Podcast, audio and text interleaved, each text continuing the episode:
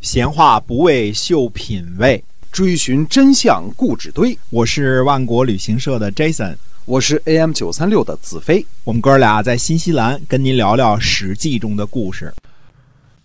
各位亲爱的听友们，大家好！欢迎您呢回到我们的节目中，《史记》中的故事，我们来跟您聊聊那个年代发生了些个什么事情。呃，感谢您一直以来对我们节目的支持。好，咱们今天啊继续的书接上文。颜陵季子呢，这次出访的任务呢，是要告知诸侯呢，四君愚昧继位吴王这件事情。所以呢，他离开鲁国之后呢，又去了齐国。呃，那么呃，这个季子呢，非常喜欢谁呢？喜欢晏婴，就是啊，哎，晏婴嗯啊，他对晏婴说呢，他说：“先生，您应该迅速的归还手中的权力和封邑，嗯没有权力和封邑呢，才能免于祸患。齐国的政治啊，呃，将来由谁来主导还不明朗呢，还会有很多的灾难。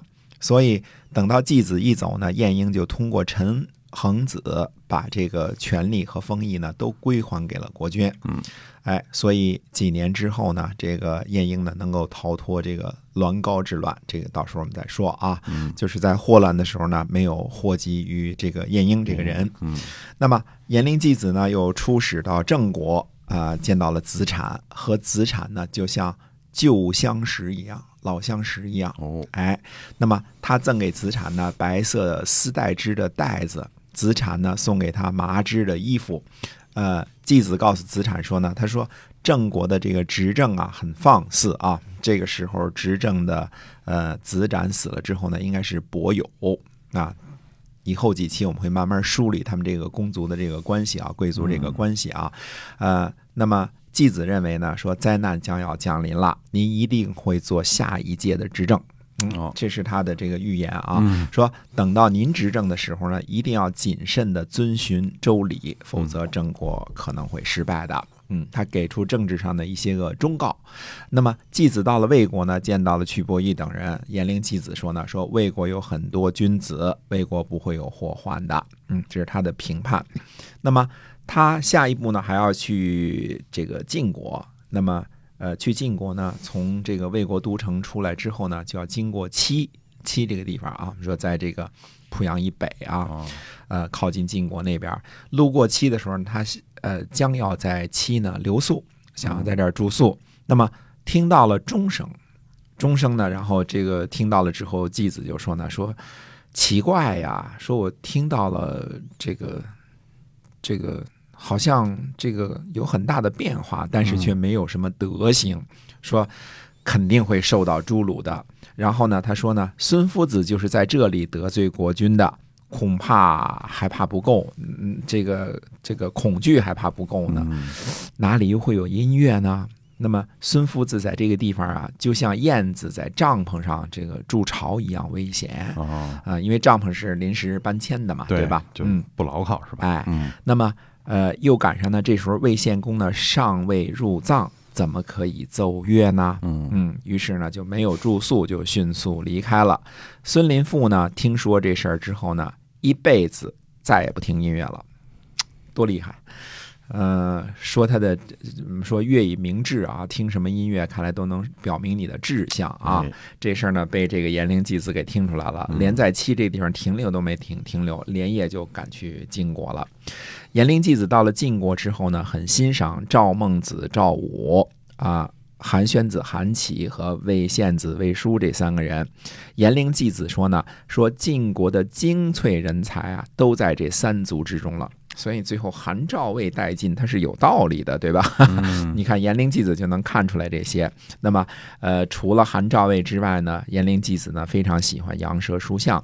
他对羊舌书相说啊，他说：“先生您要努力呀、国君奢侈，国家有很多的贤良，大夫都很富有，政治呢都掌握在大夫之家，所谓政在家门。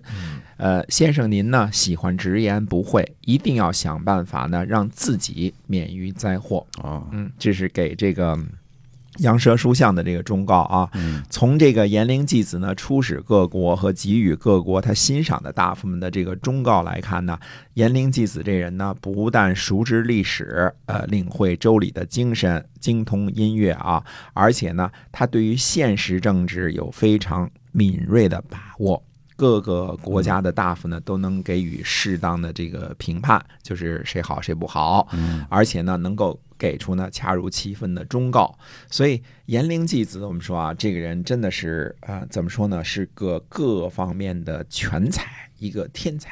对，啊，嗯一般人，呃，什么礼呀、乐呀、呃，历史啊，这个政治啊，这些能够有一项拔尖儿，那就挺不错的了。哎，对吧他都行是吧？哎嗯，他是都行，哎，这个绝对是个是个怎么说呢？跨这叫什么？跨行业的跨行业奇的才嗯哎，一个全天才也是奇才是吧？哎，而且人还特正啊，嗯这个人也不贪，对吧？这也不贪图国君的位子啊，这很也不贪难得图啊钱财，哎嗯，太难得了，这个人啊嗯，这就是所谓的古代的贤臣。所以就想起来，原来吴王寿梦死的时候，一心一意的想让老四继位，这老四要真继了嗯位，我估计这位这这这这吴国还不飞起来，可不哎 是吧？嗯，啊，就是他这几个哥哥都把吴国弄得这么强了，如果他真继了位，还还这真是吴国要飞起来了。啊，嗯，对。那么，呃，这段呢，就是挺有意思的一段。其实啊，颜陵季子出访诸国的事情啊，从嗯音乐开始，这个呃，记述了一些个呢，这个我们现在已经都不知道的的一些周朝时的一些个音乐啊，嗯，而且呢，对各国的政治，包括鲁国的啊、魏国的啊、这个晋国的啊啊、齐国的啊，都哎梳理了一遍儿。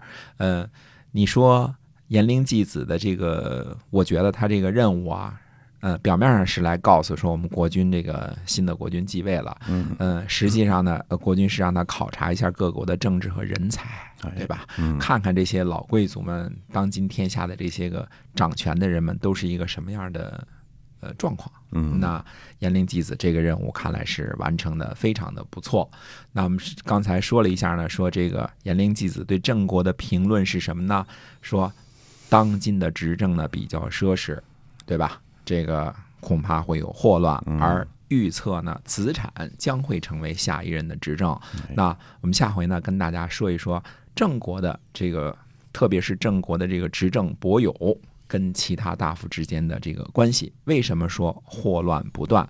啊、为什么说子产会成为下一届的这个执政？执政我们下嗯回跟大家接着说。好，我们今天啊《史记》中的故事呢，就先跟您讲到这儿啊，感谢您的收听，我们下期再会。再会。